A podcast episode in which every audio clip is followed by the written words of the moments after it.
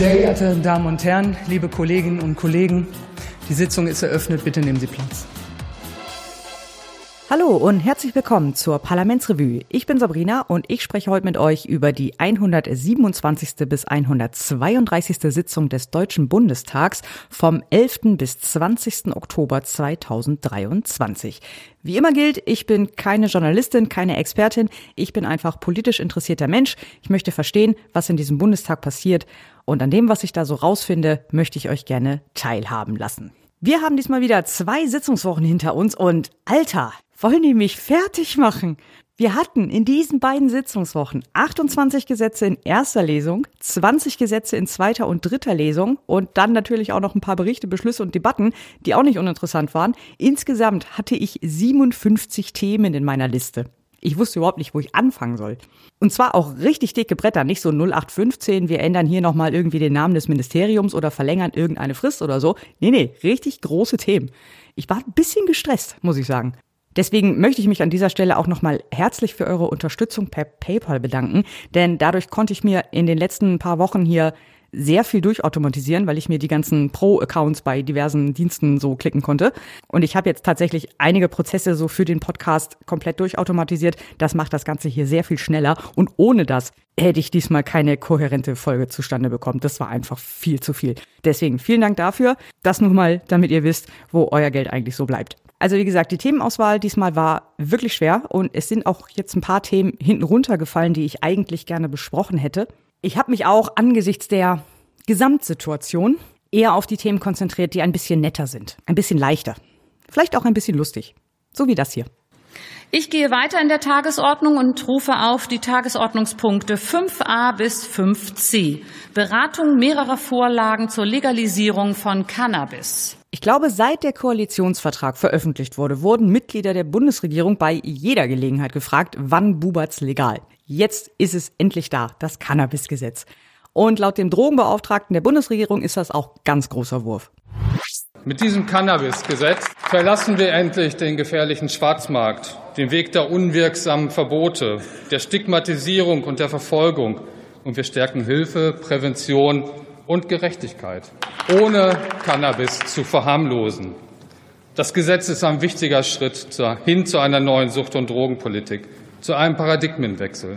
Endlich sorgen wir für mehr Kontrolle über den Schwarzmarkt und für besseren Jugendschutz. Das Ganze ist ein wichtiger Schritt auf dem Weg zu einer gerechteren, evidenzbasierten Drogenpolitik, die statt Ideologie die Gesundheit in den Mittelpunkt stellt. Ich möchte eine Sache vorausschicken. Ich werde hier die grundsätzliche Frage, ob Cannabis legalisiert werden soll oder nicht, gar nicht großartig diskutieren, denn dafür bin ich eindeutig der falsche Ansprechpartner. Ich kenne mich damit nicht aus. Ich habe das irgendwie als Teenager mal probiert, habe irgendwie nicht verstanden, was ich davon hab und habe es dann wieder gelassen. So ähnlich wie mit Alkohol, den mag ich halt auch nicht. Also ich habe da keine Meinung zu. Das Thema wäre auf meiner persönlichen Prioritätenliste auch relativ weit unten gewesen. Also ich stehe dem völlig emotionslos gegenüber. Aber äh, viele Menschen, auf deren Meinung ich Wert lege, sagen, das ist eine gute Sache, wir sollten das machen. Und ja, wenn ihr sagt, wir wollen das haben, dann machen wir das jetzt halt. Aber ich beschäftige mich jetzt halt nicht mit dem Ob, sondern nur mit dem Wie. Also, Herzstück des Ganzen ist das neue Gesetz zum Umgang mit Konsumcannabis, das KKG.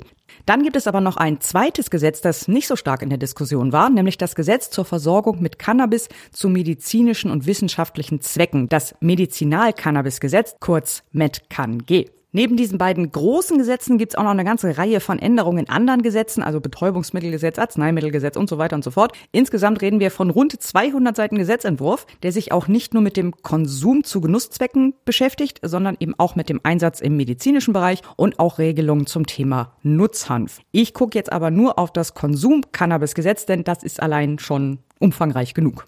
Das Konsum-Cannabis-Gesetz hat jetzt so einen Ansatz, den wir auch schon aus vielen anderen Bereichen kennen, nämlich so einen Blocklisting-Ansatz. Es wird also erstmal alles verboten und dann werden einzelne Sachen wieder erlaubt. Das findet sich hier direkt im Paragraphen 2. Da steht halt im ersten Satz erstmal alles verboten und dann ab Satz 3 ist dann aufgelistet, was alles von dem Verbot ausgenommen ist.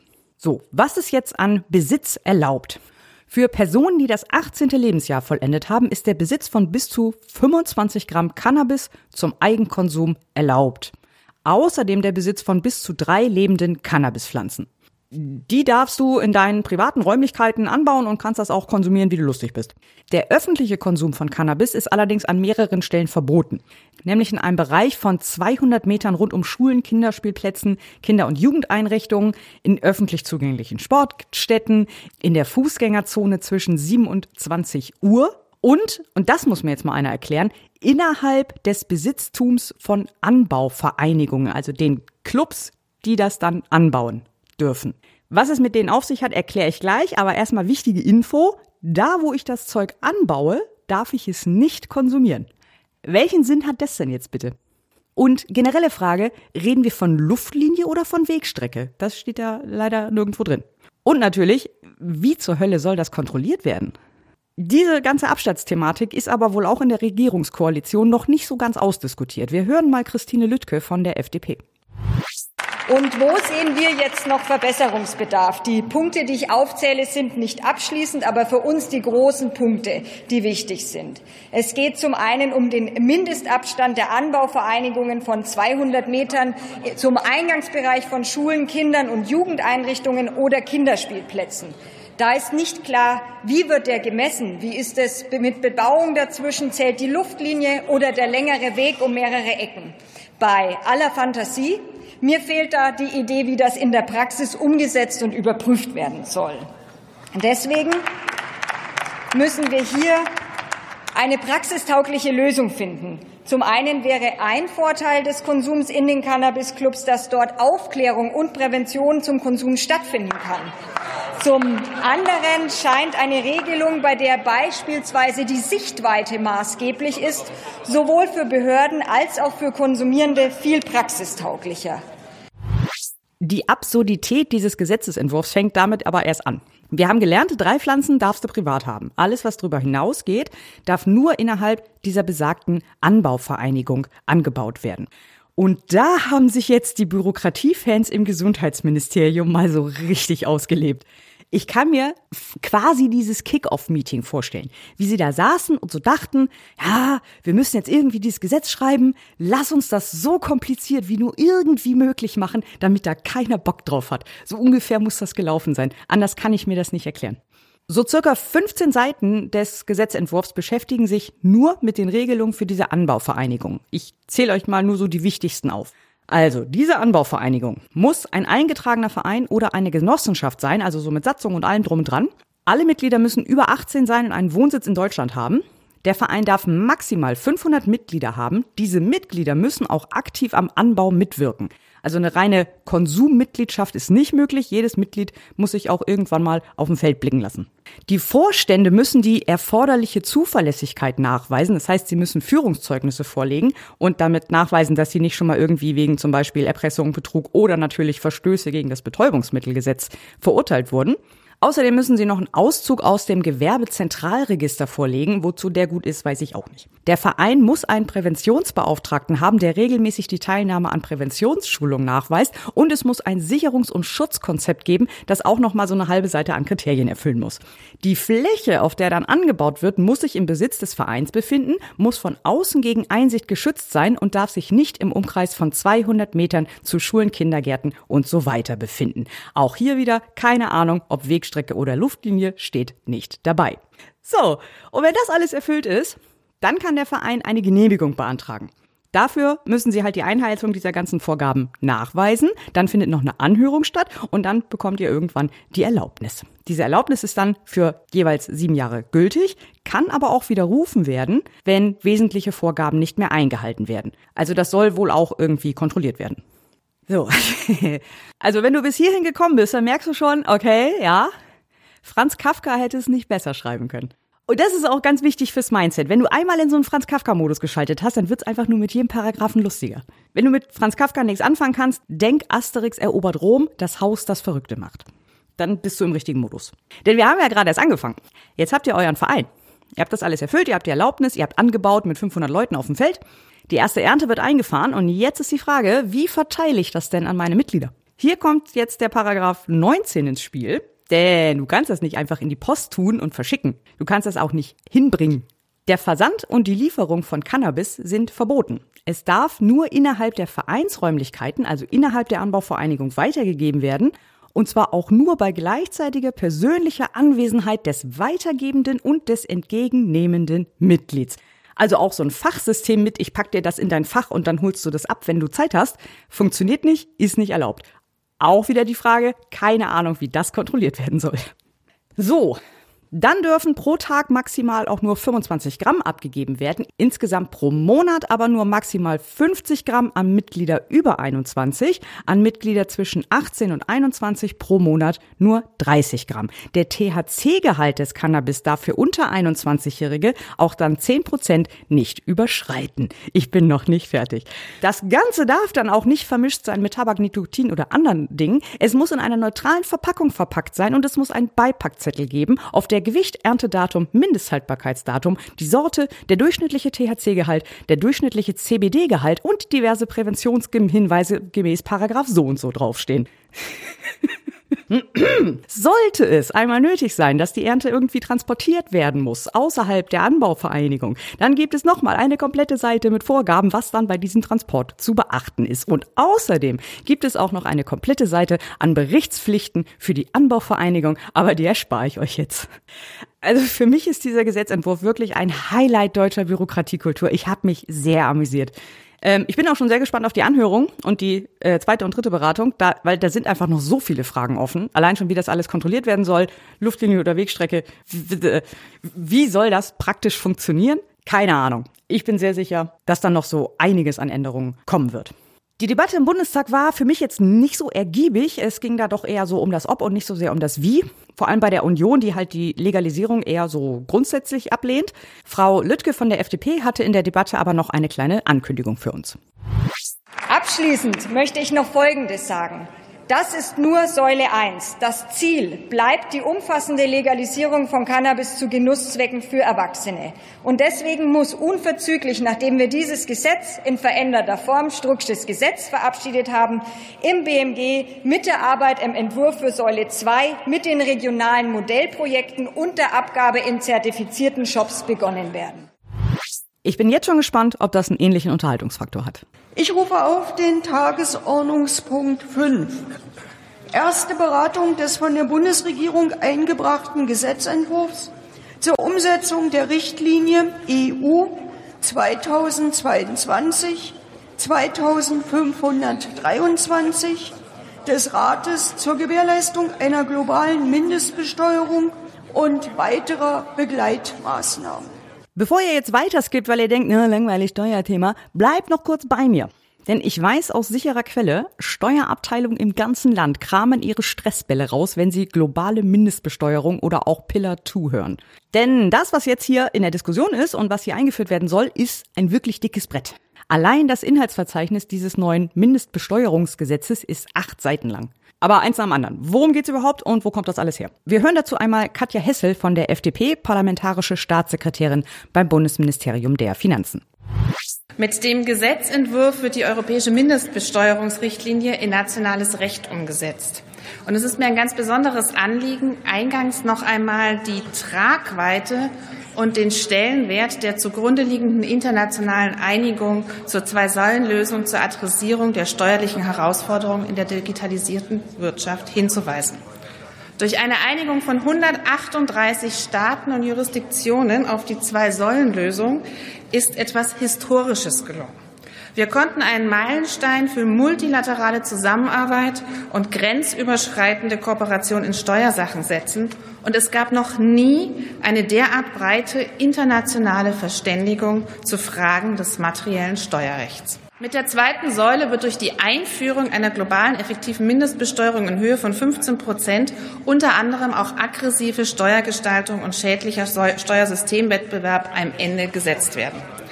Anders als in vielen anderen bestehenden Uni- und bilateralen Vorschriften werden durch die globale effektive Mindestbesteuerung nicht nur bestimmte missliebige Steuergestaltungen bekämpft, sondern der städtliche Steuerwettbewerb mit all seinen negativen Auswirkungen auf die Volkswirtschaft in den Blick genommen. Dies gilt global. Dies gilt sowohl in Kanada wie auch zum Beispiel bei uns in Erfurt. Bold Claims, würde ich sagen. Lass uns aber doch erstmal so ein paar Begrifflichkeiten klären. Ihr habt eben schon gemerkt, hier sind sehr viele verschiedene Bezeichnungen unterwegs. Die einen sagen globale Mindeststeuer, die anderen sagen zweite Säule, die anderen sagen Pillar 2, manche sagen auch Pillar 2. Es ist aber immer dasselbe. Es sind einfach nur unterschiedliche Bezeichnungen für ein und dieselbe Sache. Es geht immer um diese EU-Richtlinie zur Umsetzung der globalen Mindeststeuer. Die wiederum ist eingebettet in ein noch größeres internationales Übereinkommen zur Einführung einer globalen Mindestbesteuerung. Fritz Günzler von der Unionsfraktion hat uns in seiner Rede mal kurz die Historie zusammengefasst. Das Ganze bettet sich ein umfassendes internationales Maßnahmenpaket ein. Wir haben bereits 2013 mit dem sogenannten BEPS-Projekt auf OECD- und G20-Staatenebene begonnen, damals unter Bundesfinanzminister Schäuble, der dort der Treiber war. 15 Aktionspunkte sind damals beschlossen worden, äh, die dazu führen sollten, dass der Steuerwettbewerb international wieder fairer wird. Und man hat es geschafft, auf OECD-Ebene das sogenannte Zwei-Säulen-Projekt im Jahre 2019 auf den Weg zu bringen. Da gibt es die Säule 1, über die wir heute noch nicht reden. Da geht es um die Neuverteilung von Besteuerungsrechten auf Marktstaaten. Also da geht es darum, wer bekommt wie viel vom Steuerkuchen, wo fällt die Steuer letztendlich an. Auf die Umsetzung dieser Maßnahmen warten wir noch. Dort laufen die Verhandlungen. Heute geht es um die Säule 2, die Einführung einer globalen Mindestbesteuerung, also die Frage, wie hoch ist die Steuer in der jeweiligen Steuerdestination. Wir wollen erreichen, so die Staatssekretärin eben schon auch in ihren Ausführungen, dass wir auf ein weltweites Mindestniveau von 15 Prozent Steuern auf Unternehmensgewinne kommen. Dies Ganze betrifft im Wesentlichen natürlich nur größere Unternehmen, also die im Konzern über 750 Millionen Euro Umsatz erzielen. Das Ganze mündet in einem eigenständigen Gesetz. Es ist also nicht im Einkommensteuergesetz, nicht im Körpersteuergesetz sozusagen eingepflegt worden durch eigene Paragraphen, sondern wir haben ein ganz eigenständiges Gesetz, Gesetz, in dem wir auch wirklich völliges Neuland betreten mit allein 96 äh, Paragraphen. Äh, das macht das ganze Steuerrecht natürlich im Ergebnis nicht einfacher, aber ich glaube, das Ziel, was wir damit verfolgen, soll es wert sein. Da war jetzt eine ganze Menge drin. Wir halten fest, das Ganze ist Teil des sogenannten BEPS-Projekts. Darüber haben wir hier auch schon mal gesprochen, weil es dazu schon einige Maßnahmen in dieser Legislaturperiode gab. Auch diese ganzen Doppelbesteuerungsabkommen, die da andauernd kommen, reihen sich damit ein. Dann haben wir gelernt, die Mindeststeuer gilt für Unternehmen mit einem globalen Gesamtumsatz von mehr als 750 Millionen Euro. Es betrifft also nicht alle Unternehmen, sondern eigentlich nur die größten. Ihr findet in den Show Notes oder als Kapitelbild eine Grafik, welche Länder sich diesem Abkommen angeschlossen haben. Und wir haben es gehört, es sind 138. Und ja, auch die USA hat der globalen Mindeststeuer zugestimmt und mit dem Inflation Reduction Act wurde die zum 01.01.23 auch schon eingeführt. Das ist ja so das wichtige Land in dieser Hinsicht. Da sitzen ja die meisten globalen Player, die berüchtigt dafür sind, dass sie eher so keine Steuern zahlen. Also so Amazon, Alphabet, Meta, Apple, wie sie alle heißen. Aber ja, auch für die gilt jetzt diese globale Mindeststeuer. So, Herr Günzler hat uns freundlicherweise auch noch sehr schön erklärt, wie das denn jetzt überhaupt funktioniert. Aber was ist der eigentliche Regelmechanismus? Wenn man es sehr vereinfacht mal darstellt, geht es darum, dass man sich anguckt, wenn man einen Konzern hat, wie wird besteuert in den einzelnen Ländern, die Teil dieses Konzernes sind. Und man stelle sich einen ausländischen Staat vor, der eben eine siebenprozentige Steuer auf die Gewinne der dort tätigen Tochtergesellschaft äh, nimmt, dann würde man als Muttergesellschaft, die in dem Beispiel in Deutschland sitzt, die acht Prozent, die dort fehlen, in Deutschland nacherheben können. Also es wäre Geld, was beim deutschen Fiskus ankommt. Jetzt gibt es aber noch die besondere Möglichkeit, dass der Staat, in dem die Tochtergesellschaft ansässig ist, die Möglichkeit hat, die 15 Prozent selber herzustellen, weil er würde ja sich nicht unbedingt äh, klug verhalten, wenn er das Geld dem deutschen Staat gibt. Also wird er wahrscheinlich eine nationale Ergänzungssteuer einführen und dann auch dann auf 15 Prozent kommen. Hat dann aber das Ergebnis, das wir ja erzielen wollen, dass wir ein Mindeststeuerniveau von 15 Prozent erzielen. Leider dann nicht in unseren Kassen, aber das Zielniveau ist damit äh, letztendlich dann erreicht worden. Äh, wir müssen, um dieses komplexe System zu verstehen, natürlich einen sogenannten Mindeststeuergewinn erzielen, länderbezogen. Auch das klingt sehr trivial. Äh, Sie müssen alle Unternehmen in einem Land zusammenführen, dann einen, einen gemeinsamen Gewinn ermitteln. Daran müssen wir die Steuer, die dort bezahlt worden ist, noch mal ein bisschen anpassen. Es ist sowas wie Tax Credits, also Steuergutschriften und so weiter. Da gibt es auch noch viele Dinge. Und dann, wenn Sie diese beiden Dinge dann haben, dann bilden Sie einfach einen Bruch Steuer durch Gewinn und kommen dann zu einem effektiven Steuersatz. Und wenn der über 15 Prozent ist, gibt es kein Problem. Und wenn der kleiner 15 Prozent ist, setzen die Mechanismen der Steuererhöhung ein über die primäre Ergänzungssteuer, sekundäre Ergänzungssteuer oder die nationale Ergänzungssteuer. Aber ich werde das jetzt nicht alles im Einzelnen erklären wollen. Naja, er hat aber auch echt viel erklärt. Das war generell eine sehr schöne Rede von Herrn Günzler, die hat mir gut gefallen. Schöne Beispiele, gut erklärt, sauber argumentiert. Top-Redner, gerne wieder. Ich versuche aber nochmal das Prinzip zusammenzufassen. Also alle Unternehmen mit einem Umsatz über 750 Millionen müssen halt jetzt ausrechnen, wie viel Gewinn sie gemacht haben in einem Land oder einer Steuerjurisdiktion. Also alle einzelnen Gesellschaften in diesem Land. Dann, wie viel Steuer sie gezahlt haben in diesem Land. Und wenn dann die Steuer unter 15 Prozent des Gewinns war, dann müssen sie quasi auf 15 Prozent aufstocken. Entweder in dem jeweiligen Land oder im Land der Muttergesellschaft. Je nachdem, wie halt lokal dann die Gesetzgebung ist. So soll dann sichergestellt werden, dass alle Unternehmen in dieser Größenordnung mindestens 15 Prozent Steuern zahlen. Das ist alles natürlich sehr viel einfacher gesagt als getan. Dahinter steht dann auch ein sehr umfangreiches Reporting, in dem sehr viele Zahlen und Datenpunkte geliefert werden müssen. Und mir tun jetzt auch schon die armen Menschen leid, die dieses Reporting dafür machen müssen, vor allem weil ich weiß, dass ungefähr 80 Prozent von denen das in Excel machen. Das ist wirklich kein Spaß. Wie gesagt, das Stresslevel in den Steuerabteilungen der Konzerne ist jetzt schon hoch. Jetzt kann man natürlich darüber streiten, ob 15 Prozent jetzt zu viel sind, zu wenig sind, genau richtig sind. Da wurde und wird auch sehr viel drüber gestritten. Janine Wissler von den Linken zum Beispiel fand es deutlich zu wenig. Nach der EU-Richtlinie liegt uns jetzt der Gesetzentwurf zur Umsetzung in deutsches Recht vor. Und leider lassen sowohl die Richtlinie als auch der Gesetzentwurf scheunentorgroße Lücken offen. Steuerraub wird die Bundesregierung damit leider nicht sinnvoll eindämmen. Der vereinbarte Mindeststeuersatz von 15 Prozent liegt auf dem Niveau von Steuerverstecken wie Irland, Singapur oder der Schweiz. Und das Recht auf die Erhebung von Mindeststeuer steht im Regelfall nur dem Land zu, in dem die Konzerne ihren Sitz haben, aber nicht den Ländern, in denen die Gewinne eigentlich erwirtschaftet werden. Für deutsche Unternehmen ist diese Höhe von 15 Prozent vermutlich mal kein großes Thema, denn allein die Körperschaftssteuer in Deutschland liegt schon bei 15 Prozent und das ist nicht die einzige Steuer, die Unternehmen so zahlen müssen. Insofern macht das für deutsche Unternehmen glaube ich, eher keinen Unterschied, was die Steuerlast angeht. Die kritisieren eher den Aufwand, der damit einhergeht. Ich persönlich muss sagen, ich finde den Steuersatz tatsächlich auch gar nicht so wichtig. Ich finde grundsätzlich gut, dass wir dieses Konstrukt jetzt überhaupt erstmal einführen. Und mit welchem Prozentsatz wir das tun, finde ich erstmal zweitrangig. Wenn das dann erstmal eingeführt ist, ist es ja auch sehr viel leichter, über den Prozentsatz nochmal zu sprechen. Klar, es ist immer noch komplizierte internationale Verhandlungen, aber man muss das Rad dann halt eben nicht nochmal komplett neu erfinden. Und äh, nur mal für die Relation, für, von wie viel Geld wir hier eigentlich reden. Achim Prost, das ist ein Vertreter der OECD, der auch in der Anhörung geladen war, schätzt, dass weltweit pro Jahr sowas um die 200 Milliarden Euro Mehreinnahmen für die staatlichen Kassen zur Verfügung stehen. Das finde ich jetzt für den Anfang schon mal okay. Auch für mich ist eigentlich der wichtigere Kritikpunkt die Komplexität der ganzen Aktion. Es gibt da ein paar Vereinfachungen bzw. Übergangsregelungen bis Ende des Wirtschaftsjahres 2026. Da kann man dann auf das Country-by-Country-Reporting zurückgreifen, das diese Unternehmen eh schon seit ein paar Jahren machen müssen. Darüber hatten wir in äh, einer früheren Folge auch schon mal gesprochen. Dann gibt es auch noch die Regelung, dass wenn es in einem Land quasi offensichtlich ist, dass diese mehr als diese 15 Prozent an Steuern gezahlt haben, dann braucht man dieses komplette Reporting nicht machen und muss auch diese Primärergänzungssteuer nicht zahlen.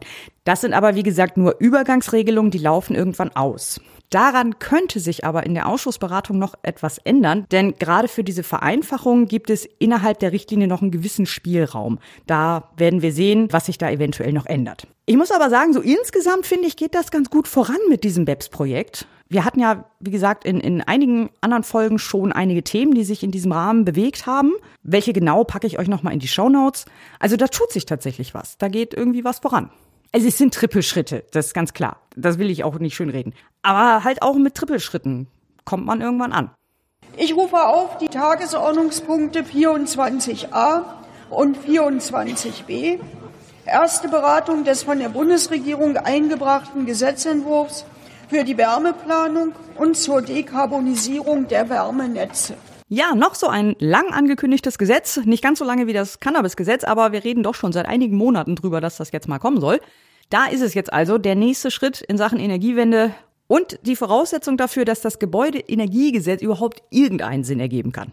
Wir erinnern uns, das Gebäudeenergiegesetz gilt ja erstmal nur für Neubauten in ausgewiesenen Neubaugebieten, für alle anderen Gebiete erst dann, wenn es diese besagte kommunale Wärmeplanung gibt. Dieses Gesetz hier soll jetzt also genau diese vorschreiben. Darüber wurde am Freitag, den 13. in erster Lesung debattiert und es war eine erfreulich konstruktive Debatte. Wenig Gekreische, gute Argumentation, relativ sachlicher Tonfall und das bei so einem hochemotionalen Thema wie der kommunalen Wärmeplanung. Ein Satz, der vor einem Jahr noch deutlich absurder geklungen hätte als heute. Bundesbauministerin Clara Geiwitz erklärt uns mal kurz, was das Gesetz jetzt genau machen soll. Künftig soll in jeder Kommune ein eigener Wärmeplan erstellt werden auf Basis ihres perspektivischen Bedarfs und ihrer Versorgungsoptionen vor Ort. Der Wärmeplan soll dann beispielsweise ganz konkret, konkret Gebiete aufzeigen, in denen eine dezentrale Wärmeversorgung erfolgt, zum Beispiel über eine Wärmepumpe oder Biomasse im Haus und Gebiete aufzeigen, die an ein Wärmenetz oder an ein Wasserstoffnetz angebunden werden. Wärmepläne, die bereits erstellt wurden und den bundesrechtlichen Anforderungen im Wesentlichen entsprechen, können natürlich bestehen bleiben. Und sie führen auch nicht, äh, darauf haben wir geachtet, äh, zu einer Benachteiligung, denn vor Ort wird entschieden, wann entsprechende Fristen nach dem GEG in Kraft treten. Um die Kommunen nicht zu überlasten, ist der Zeitplan für die Erstellung der Wärmepläne nach Einwohnerzahlen gestaffelt. 100.000 bis 2026 und darunter bis 2028. Und es gibt auch ein vereinfachtes Verfahren für Gemeinden mit bis zu 10.000 Einwohnern. Und natürlich können äh, Kommunen auch gemeinsam im sogenannten Konvoiverfahren diese Wärmepläne zusammen erstellen. Und als Brandenburgerin war mir wichtig, dass wir auch über die Ländergrenzen hinweg, also deutsch-polnisch, aber natürlich auch deutsch-französisch und an allen anderen Grenzen gemeinsame bilaterale Wärmepläne entwickeln können. Also ich komme ja immer noch nicht drüber hinweg, dass das offenbar etwas ist, was es noch nicht gibt. Ich dachte immer, jede Kommune, jeder Landkreis, jede Stadt hat halt irgendwie so eine Planung. Weil ich muss doch wissen, was ich so an Infrastruktur vorliegen habe und muss da irgendwie einen Plan haben. Ich verstehe das nicht. Ich könnte so nicht arbeiten. Aber vielleicht bin das auch wieder nur ich. Egal. Gucken wir noch mal ein bisschen genauer in das Gesetz rein. Frau Gallwitz hat einige Punkte erwähnt, aber was heißt das genau? Die Länder und Kommunen werden jetzt also verpflichtet, einen Wärmeplan zu erstellen. Und zwar alle Gemeinden unter 100.000 Einwohner bis zum Jahr 2028.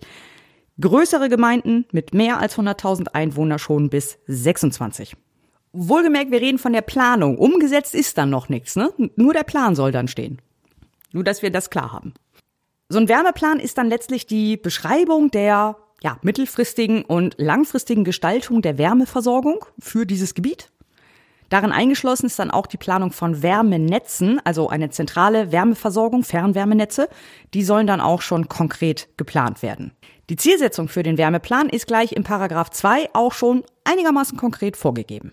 Der Anteil von Wärme aus erneuerbaren Energien, aus unvermeidbarer Abwärme oder einer Kombination hieraus an der jährlichen Nettowärmeerzeugung in Wärmenetzen soll im bundesweiten Mittel ab dem 1. Januar 2030 50 Prozent betragen.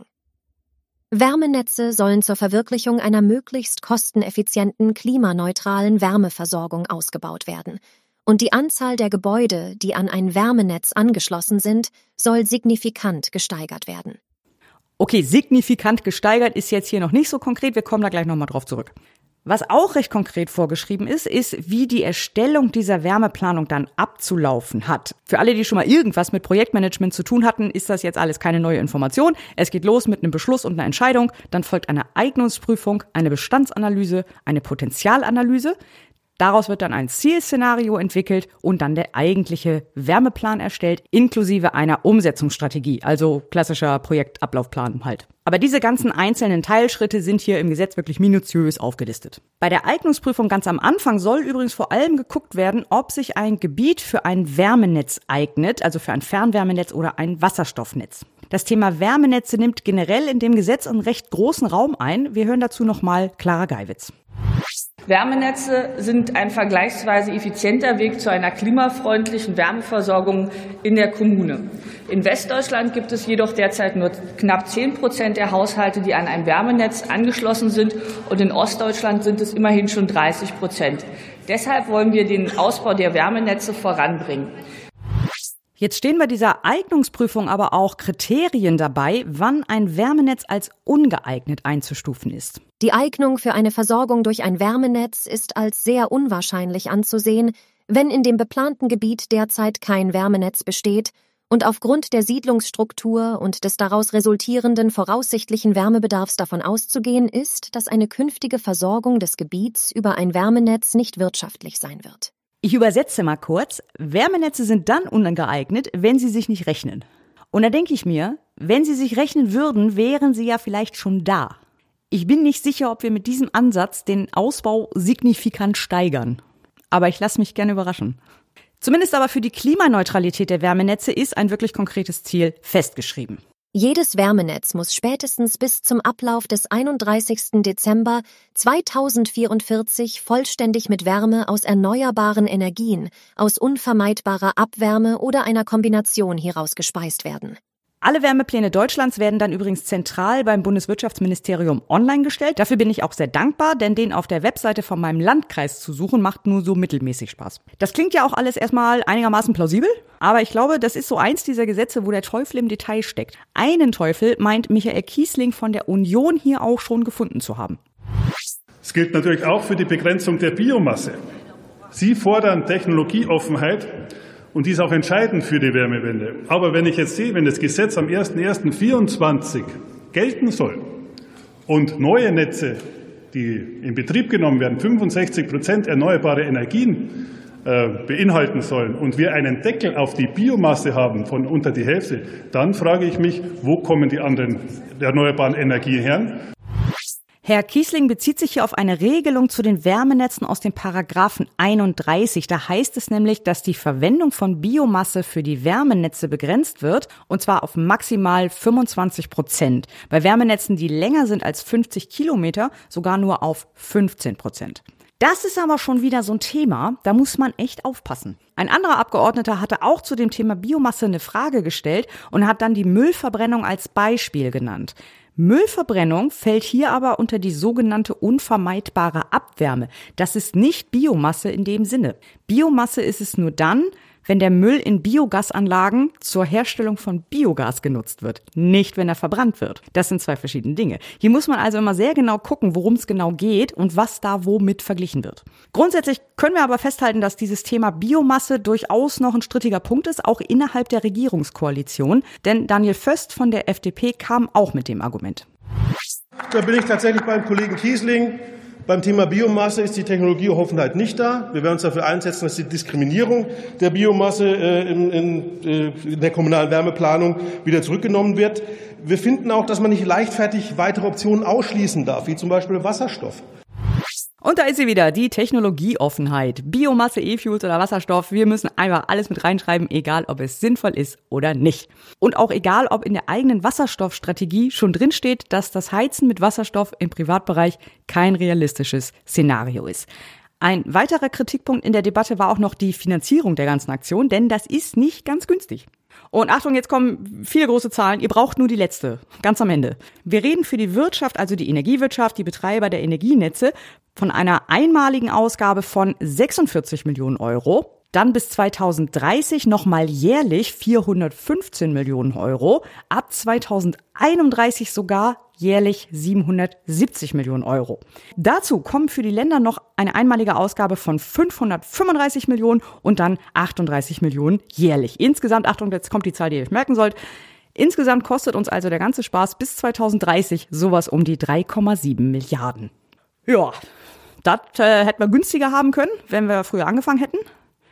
Aber da haben wir uns ja dagegen entschieden. Ich rufe auf Tagesordnungspunkt 27, die zweite und dritte Beratung des von den Fraktionen der SPD, Bündnis 90 Die Grünen und FDP eingebrachten Gesetzentwurfs zur Förderung der Qualität der stationären Versorgung durch Transparenz. Ich komme noch einmal zu einem nicht ganz so leichten und lustigen Thema, zu dem ich aber auch gar nicht so viel sagen kann, weil ich mal wieder keine Ahnung habe.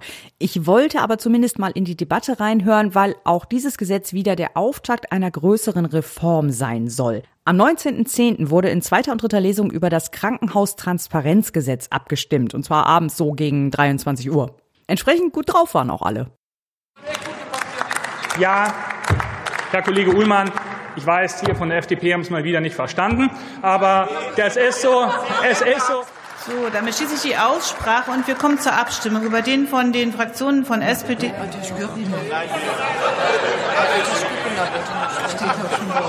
Entschuldigung.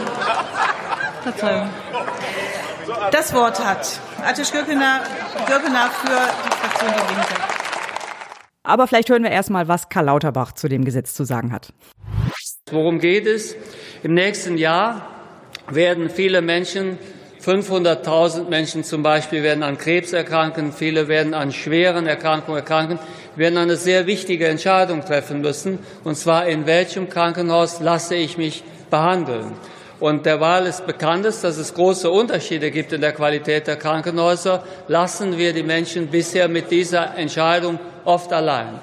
Die Menschen haben keine gute Basis, um diese Entscheidung zu treffen. Das wollen wir verändern. Wir wollen einen Klinikatlas aufbauen, der zeigt, welche Leistungsgruppen werden von den Kliniken erbracht, mit welcher Qualität tun sie das, welches Level hat die Klinik in der interdisziplinären Zusammenarbeit, wie häufig werden die Eingriffe gemacht, wie viele Fachärzte gibt es dort für die Eingriffe, wie viele Pflegekräfte, gibt es Zertifikate, gibt es Komplikationen. Okay, es soll also ein Klinikatlas, ein Transparenzverzeichnis aller Krankenhäuser geben, um uns PatientInnen Informationen an die Hand zu geben, um da eine Auswahl eines Krankenhauses treffen zu können. Das soll auch schon am 1. April 24 online gehen. Und ich muss zugeben, als ich gehört habe, große Krankenhausreform, es kommen vier Gesetze und das ist das erste davon, war das jetzt nicht das, was ich erwartet hätte. Mein erster Impuls war auch eher so der von Stefan Pilsinger von der CDU. In diesem Gesetz werden Allgemeinplätze adressiert, die zu einem völlig falschen Zeitpunkt kommen. Ich habe immer gedacht, zuerst macht man eine Reform und dann macht man ein Gesetz, wie man die Reform transparent macht, dass man sagen kann, wie wirkt die Reform, wo werden welche Leistungen angebaut. Sie wissen ja noch gar nicht, wo Sie hinwollen, wollen aber eine Transparenz auf den Weg bringen, um den Leuten zu sagen, in welches Krankenhaus sie gehen sollen.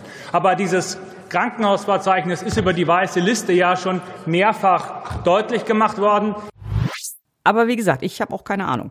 Herr Pilsinger verweist in seiner Rede dann noch auf die Weiße Liste. Das ist ein Projekt der Bertelsmann Stiftung zusammen mit den größten Patienten- und Verbraucherorganisationen. Ist auch eine Online-Plattform, wo man im Wesentlichen das nachgucken kann, was Herr Lauterbach hier gerade aufgezählt hat. Insofern ist mir auch nicht so ganz klar, welchen Mehrwert das haben soll und vor allem auch, warum ausgerechnet das jetzt zuerst kommt.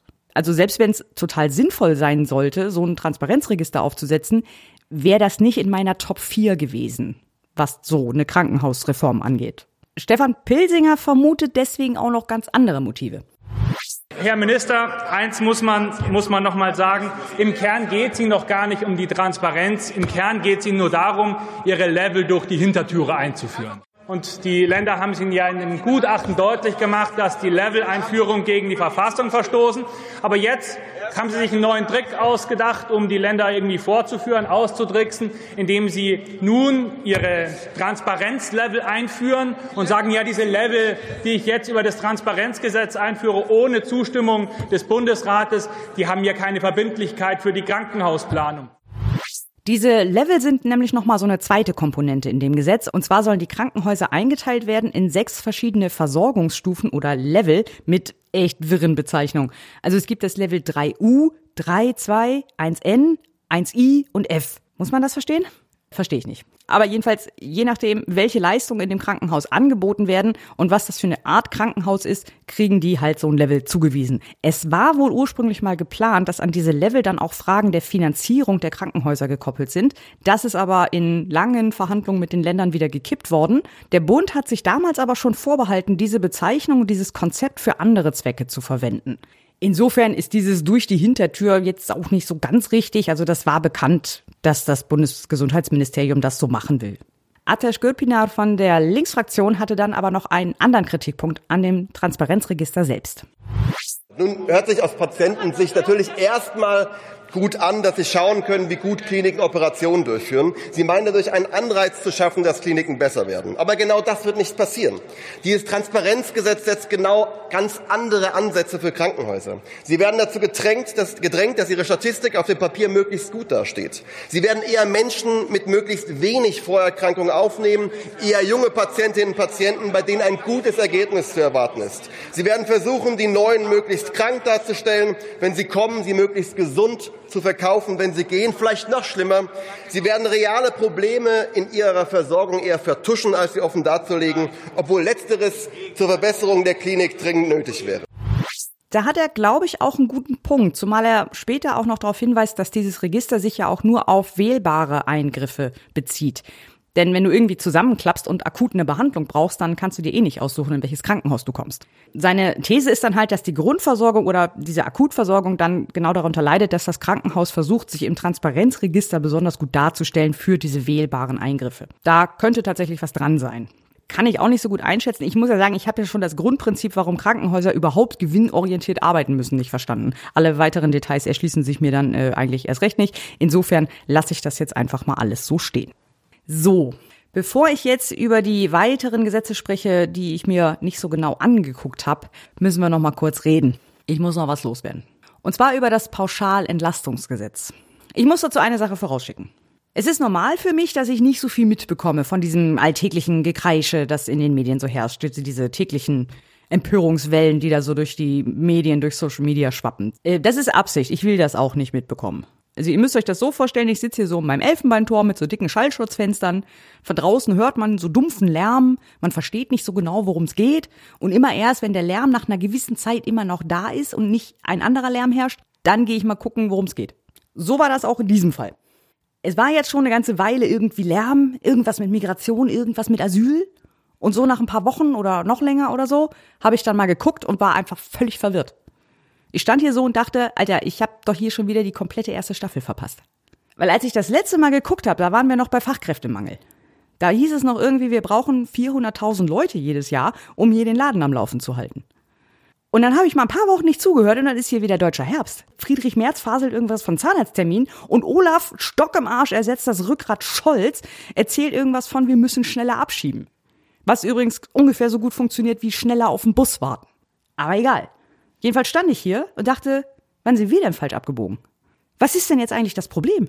Denn glaubt man nicht, dass mir irgendein Zeitungsartikel mal erklärt, was jetzt eigentlich das Problem ist. Also der Kern, der Kondensationskeim, an dem diese Debatte wieder entbrannt ist. Wisst ihr das? Weil ich nehme in meinem Alltag kein Problem wahr in dieser Hinsicht. Ich nehme nicht wahr, dass hier irgendwie, keine Ahnung, die Felder vollgestellt werden mit Zeltunterkünften oder sowas. Was ich im Alltag wahrnehme, ist, dass der Dönermann jetzt montags zu hat, weil er keine Leute findet. Und dass mein Bus morgens immer noch nicht wieder um die Uhrzeit fährt, die ich eigentlich bräuchte, weil die keine Leute finden. Aber okay, ich bin ja kein Maßstab, ich sitze ja hier in meinem Elfenbeinturm und krieg nichts mit. Hatten wir ja schon festgestellt. Also habe ich mich mal auf die Suche begeben und versucht mal rauszufinden, was denn jetzt eigentlich das verdammte Problem ist. Und das war gar nicht so einfach. Denn nicht mal die Tagesschau ist mehr in der Lage, das noch vernünftig einzuordnen. In dem Artikel, in dem Scholz schnellere Abschiebungen fordert, wie auch immer das funktionieren soll, steht am Ende, ich zitiere, zwischen Anfang Januar und Ende September haben in Deutschland 233.000 noch was Menschen erstmals einen Asylantrag gestellt. Rund 73 Prozent mehr als im Vorjahreszeitraum. Und das klingt ja so, boah, 73 Prozent, das ist krass viel. Es sind aber nur deshalb 73 Prozent mehr, weil die eine Million Geflüchtete aus der Ukraine, die im vergangenen Jahr gekommen sind, keinen Asylantrag stellen mussten. Diese 73 Prozent ist ein rein statistischer Wert. Das spiegelt überhaupt nicht irgendeine Anzahl von Personen wider. Im letzten Jahr sind eine Million Menschen gekommen. Und alle haben gesagt, ja klar, kein Problem, kriegen wir hin. Es wurden auf EU-Ebene vereinfachte Sonderregelungen eingeführt, es wurde Geld bereitgestellt, alle waren total im Bob der Baumeister-Modus. Können wir das schaffen? Ja, wir schaffen das. Und das war ja auch richtig. Das war ja auch gut und richtig, ich kritisiere das nicht. Aber da ging das plötzlich. Und jetzt kommen irgendwie nur ein Viertel so viel Menschen, aber aus anderen Ländern und mit Hautfarben, die irgendwem nicht passen. Und jetzt ist das plötzlich ein Riesenproblem. Ich verlinke euch nochmal eine Seite von Statista mit der Anzahl der Asylanträge von 1991 bis 2023.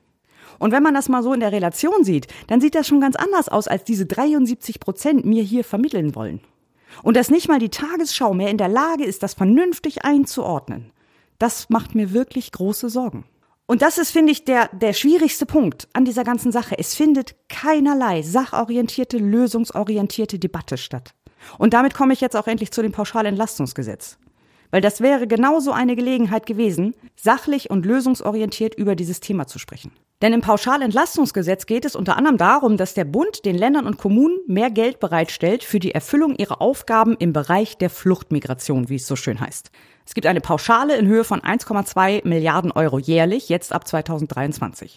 Und diese Pauschale wird jetzt nochmal um eine Milliarde erhöht. Also es wird den Ländern und Kommunen aus dem Bundeshaushalt Geld bereitgestellt, um eben genau diese Aufgaben bewältigen zu können. Dieses Gesetz ist komplett ohne Debatte durch den Bundestag gegangen. Es wurde nicht in der ersten Lesung debattiert und es wurde nicht in zweiter und dritter Lesung debattiert. Warum? Das wäre so eine gute Gelegenheit gewesen, Sachlichkeit und Lösungsorientierung in dieses Thema, in diese Debatte reinzubringen. Denn ich bestreite überhaupt nicht, dass einige Kommunen Probleme haben. Viele Kommunen sind einfach pleite. Die haben weder die Kapazitäten, die Anträge zu bearbeiten, es gibt zu wenig Unterkünfte, es gibt zu wenig bezahlbaren Wohnraum, es gibt zu wenig Kitaplätze. Diese Probleme wären aber auch da ohne diese 250.000 oder lass es 300.000 sein bis Jahresende. Dieses Gesetz hier, diese Unterstützung könnte da ein Teil der Lösung sein. Warum wird darüber nicht debattiert? Warum wird nicht über mögliche Lösungen debattiert? Stattdessen wird lang und breit darüber debattiert, Moldau und Georgien als sichere Herkunftsländer einzustufen, damit wir dahin besser abschieben können, weil das ja all unsere Probleme löst, wenn ich das Gekreische richtig verstehe. So, und dass das jetzt, dass, dass sowas jetzt komplett ohne Debatte durch den Bundestag geht, lässt mich vermuten, dass nicht mal die Bundesregierung oder die Regierungsfraktionen noch ein Interesse daran haben, dieses Thema sachlich und lösungsorientiert zu debattieren. Oder sie sind so weit weg, dass sie nicht mal mehr merken, dass das ein wichtiger Beitrag wäre. Also zumindest ist er das in meinen Augen. Stattdessen gießt selbst die Bundesregierung immer nur mehr Öl ins Feuer, gibt der AfD in allem Recht, was sie sagen, bestätigen AfD-WählerInnen ihrer Wahlentscheidung in der total bekloppten Annahme, sie könnten damit irgendjemanden überzeugen, beim nächsten Mal nicht die AfD zu wählen, was offensichtlich nicht funktioniert. So, das wird dann noch frankiert, selbst von seriösen Medien und natürlich von den üblichen Verdächtigen, die ja zu jedem Scheiß ihren Senf dazugeben müssen und sich diesmal wirklich prächtig im Ton vergriffen haben. Und dann stellen plötzlich alle entrüstet und völlig überrascht fest, dass es eine erhöhte Bedrohungslage für jüdische Einrichtungen gibt, denn die gab es auch schon vor zwei Monaten, das ist, geht, ist nicht erst seit vorletzter Woche, dass plötzlich wieder Geflüchtetenheime brennen und dass Gewalt gegen irgendwie ausländisch gelesene Menschen stetig zunimmt. Ja, wo kommt das denn plötzlich her? Das macht mir alles sehr große Sorgen. Das musste ich mal loswerden. Und deswegen geht jetzt dieser Aufruf raus an alle, an uns alle. Nicht nur an wen auch immer du als die anderen empfindest. Wir alle sollten einmal tief durchatmen und dann wieder versuchen, unseren inneren Bob der Baumeister zu finden. Das würde mich sehr freuen. So, nach diesem Monolog, der auch irgendwie länger wurde als gedacht, kommen wir jetzt noch zu den Gesetzen, die auch noch in zweiter und dritter Lesung beschlossen und verabschiedet wurden, die ich mir aber nicht genauer angeschaut habe. Kann ein bisschen länger dauern. Ich versuche mich kurz zu fassen. Wir starten mit dem Gesetz zur Stärkung der Zentralstelle für Finanztransaktionsuntersuchungen. Auch so ein Gesetz, das ich mir gerne genauer angeschaut hätte. Das klang eigentlich ganz spannend. Und zwar geht es da um die Stärkung der risikobasierten Arbeitsweise dieser Zentralstelle. Die wird FIU abgekürzt, also FIU. Die ist zuständig für die Untersuchung von Geldwäsche und Terrorismusfinanzierung und die Vorgaben für deren Arbeitsweise werden jetzt mit diesem Gesetz angepasst. Das finde ich deshalb spannend, weil es da vor allem auch um den Einsatz von KI-Systemen zum Beispiel geht. Das Stichwort lautet hier Palantir. Das hätte ich mir gerne noch genauer angeguckt, das habe ich aber einfach nicht mehr geschafft. Eventuell reiche ich das aber in der nächsten Folge nochmal nach. Dann schauen wir nochmal in den Bereich der Gesundheit und zwar in das Pflegestudiumsstärkungsgesetz. Damit soll das Pflegestudium künftig als duales Studium ausgestaltet werden. Das heißt, dass dann auch eine Vergütung gezahlt wird. Duales Studium funktioniert ja so ähnlich wie eine betriebliche Ausbildung. Also man ist ein Teil der Zeit in einem Betrieb, wie halt ein Azubi. Der theoretische Teil ist dann aber ein Studium an einer Hochschule. Die Vergütung für den praktischen Teil soll jetzt aus einem Ausgleichsfonds finanziert werden. Außerdem waren auch noch Erleichterungen bei der Anerkennung ausländischer Abschlüsse in der Pflege in dem Gesetz enthalten. Interessant fand ich, dass der Bundesrat in seiner Stellungnahme noch einen Änderungsantrag vorgeschlagen hat, und zwar die Einführung einer geschlechtsneutralen Berufsbezeichnung für Pflegekräfte. Ich dachte eigentlich immer, Pflegekraft ist schon äh, geschlechtsneutral, aber okay. Es sollte dann in Gesetzestexten zum Beispiel die Rede von Pflegepersonen sein. Die Bundesregierung hat die Bezeichnung aber abgelehnt, also diese Änderung wurde nicht eingebaut. Aber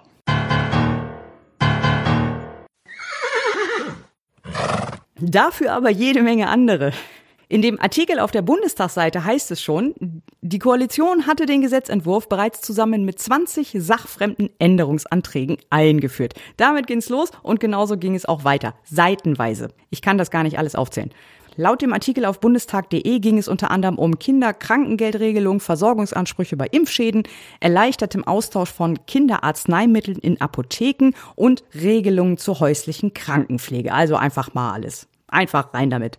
Aus der Reihe nette und positive Gesetzentwürfe kommen wir jetzt aber zur Änderung des Lobbyregistergesetzes. Da ging es um zwei Gesetzentwürfe, nämlich einen von der Ampelkoalition und einen von der AfD. Wenig überraschend wurde der Entwurf der Ampel angenommen und der von der AfD abgelehnt.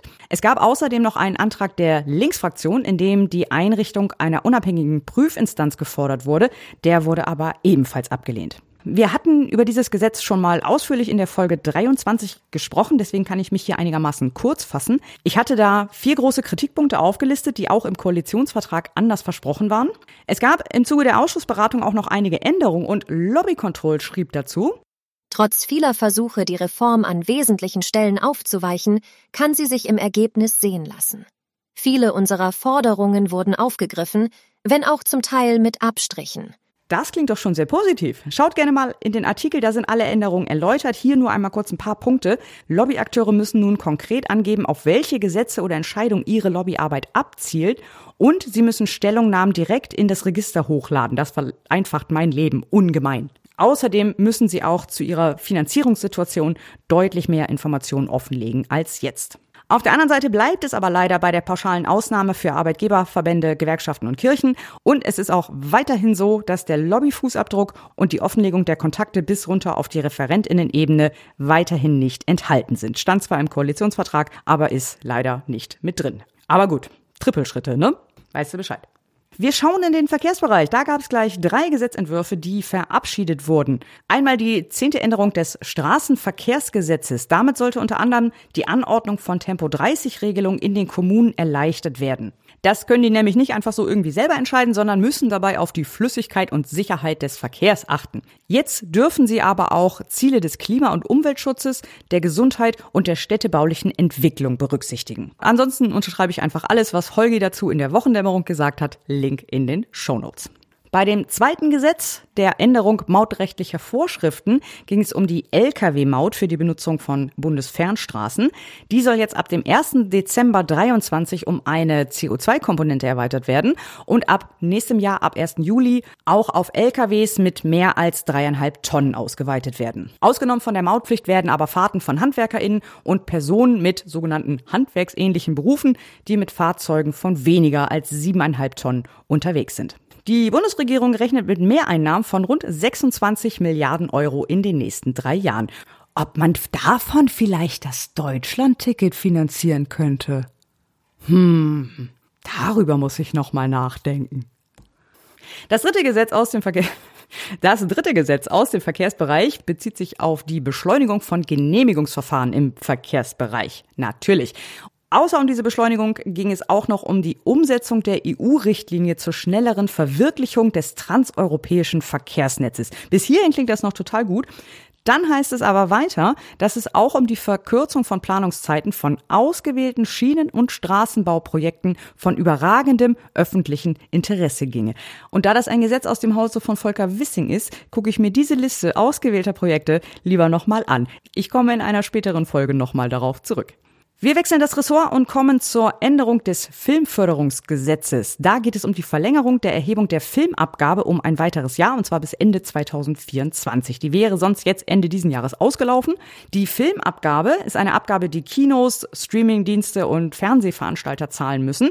Und diese Abgabe wird dann zur Förderung der deutschen Filmwirtschaft verwendet. Das seht ihr immer, wenn es dann hinter einem Film im Abspannen heißt, hier gefördert durch deutsche Filmförderung oder sowas. Da fließt diese Abgabe hin. Und die wird jetzt halt nochmal um ein Jahr verlängert. Dann haben wir noch ein Gesetz mit einem herrlich abschreckenden Titel, nämlich die fünfte Änderung verwaltungsrechtlicher Vorschriften. Das schreit ja schon wieder nach so einem Mantelgesetz, wo einfach alles reingekippt wird, was noch über ist. Ist auch ein bisschen so. Es geht hauptsächlich um das Verwaltungsverfahrensgesetz. Hier werden mal wieder Planungsverfahren vereinfacht, Digitalisierung und das ist sowas halt das Übliche, muss halt jede Woche einmal dabei sein. Es wird auch hier und da das Schrifterfordernis nochmal entfernt, elektronische Kommunikation äh, ermöglicht. Wir kennen das. Und mit einem Gesetz, das schon von Anfang an als Mantelgesetz aufgesetzt ist, passiert natürlich was?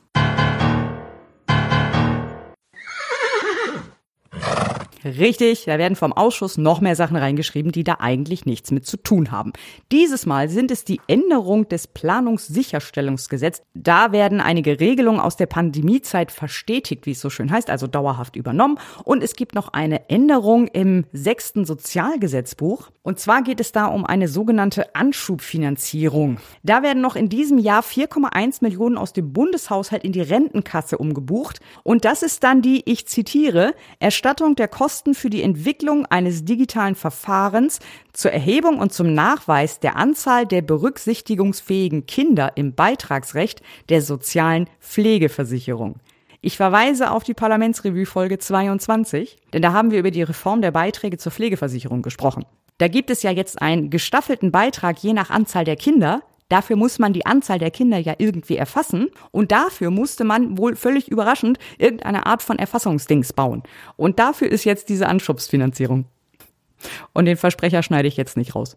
Gut, wir kommen zu einem nächsten Themenblock mit der Überschrift Vertragsangelegenheiten. Wir starten mit dem Beitritt Deutschlands zum Übereinkommen vom 30. September 2007 zur Gründung eines maritimen Analyse- und Einsatzzentrums Suchtstoffe.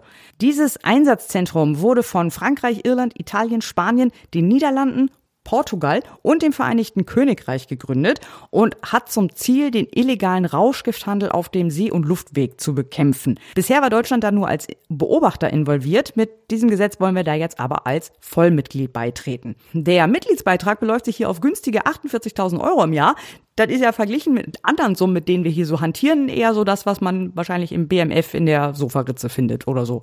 Vertrag Nummer zwei ist der Vertrag zwischen Deutschland und dem Zentralrat der Juden. Damit wird die jährliche Zuwendung für den Zentralrat von 13 Millionen auf 22 Millionen Euro erhöht. Diesen Vertrag gibt es jetzt seit ziemlich genau 20 Jahren, nämlich seit 2023 und regelt so alle Fragen der Zusammenarbeit zwischen der Bundesregierung und dem Zentralrat der Juden in Deutschland. Und der letzte Vertrag, der geändert wurde, ist der deutsch-schweizerische Polizeivertrag. Schwieriges Wort. Dazu gab es einmal den eigentlichen Vertrag, der halt ratifiziert wurde, und dann nochmal ein Umsetzungsgesetz. Es geht wenig überraschend um die Zusammenarbeit der Polizei und der Justiz zwischen Deutschland und der Schweiz. Also, dass diese Polizeien und die Behörden sich halt gegenseitig unterstützen können, das muss halt alles vertraglich geregelt sein. So, wir haben es fast geschafft. Wir haben noch einen Bundeswehreinsatz, der verlängert wurde, und zwar der Bundeswehreinsatz im Irak. Der läuft jetzt erst seit 2022, ist der einzige Einsatz, der nicht in einen größeren Einsatz der UN, NATO oder EU eingebunden ist. Es war allerdings vorher die NATO-Mission zur Bekämpfung des IS im Irak, die seit 2015 lief. Aufgabe der Mission ist der Beitrag zur Stabilisierung der Region, insbesondere des ehemaligen IS-Kerngebiets im Irak, außerdem noch der Fähigkeitsaufbau der irakischen Armee, Luftaufklärung, Transportflüge, Luftbetankung, solche Dinge. Es können maximal 500 SoldatInnen entsendet werden. Ich weiß leider nicht, wie viel momentan vor Ort sind. Das Ganze kostet 92 Millionen für den jetzt genehmigten Einsatzzeitraum und der ist jetzt verlängert bis 31.10.2024. Und zu guter Letzt sind noch zwei Doppelbesteuerungsabkommen verabschiedet worden, nämlich einmal mit Luxemburg und mit Österreich. Auch das weitere Maßnahmen zur Umsetzung des BEPS-Projekts.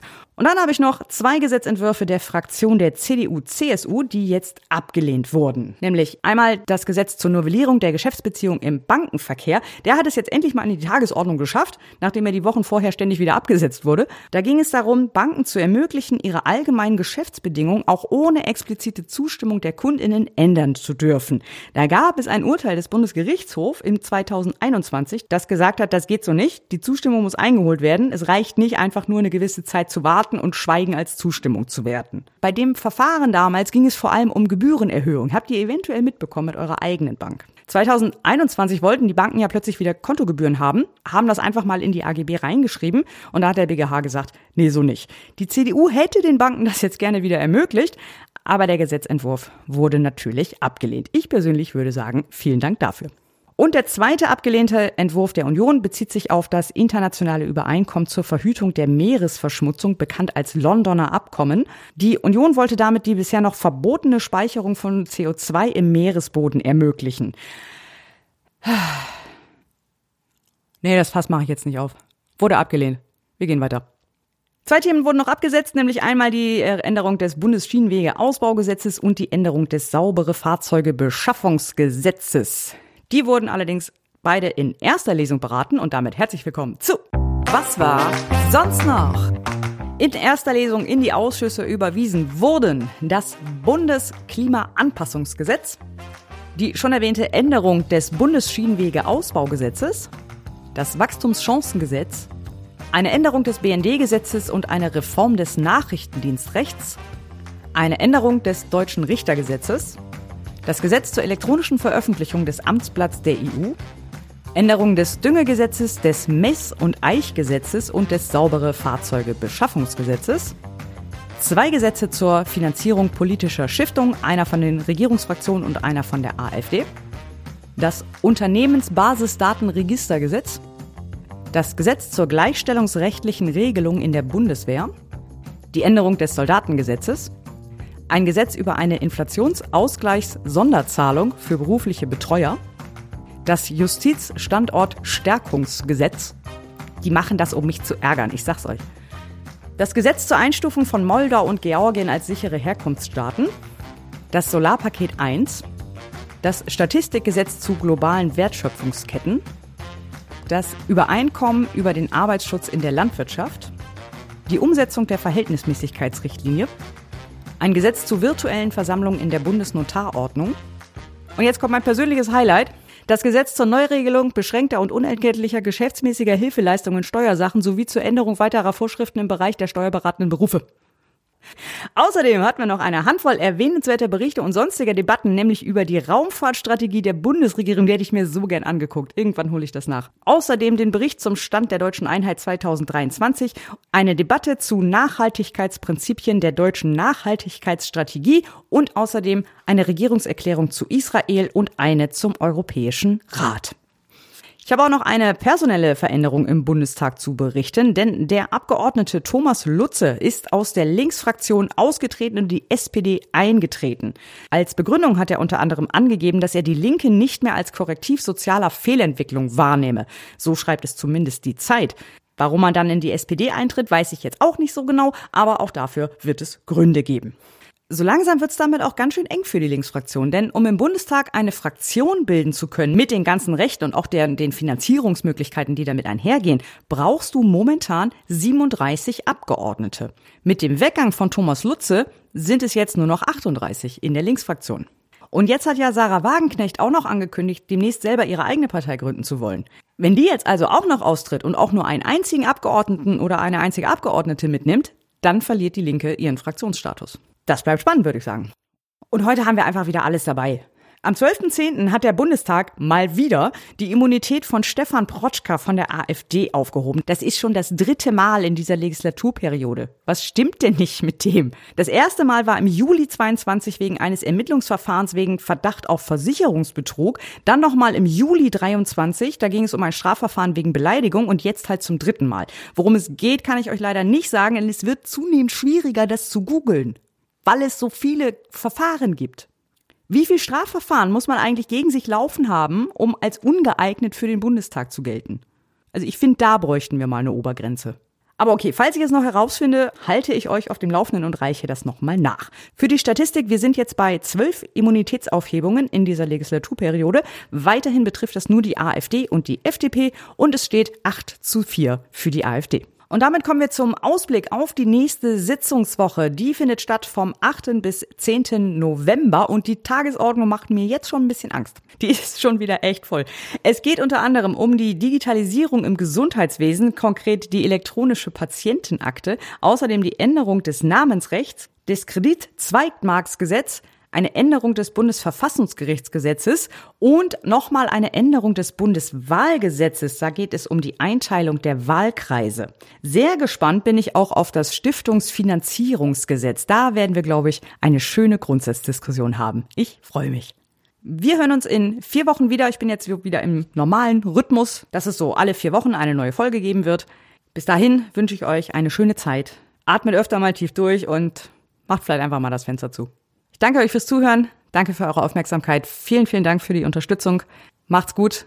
Bis dann und Seto.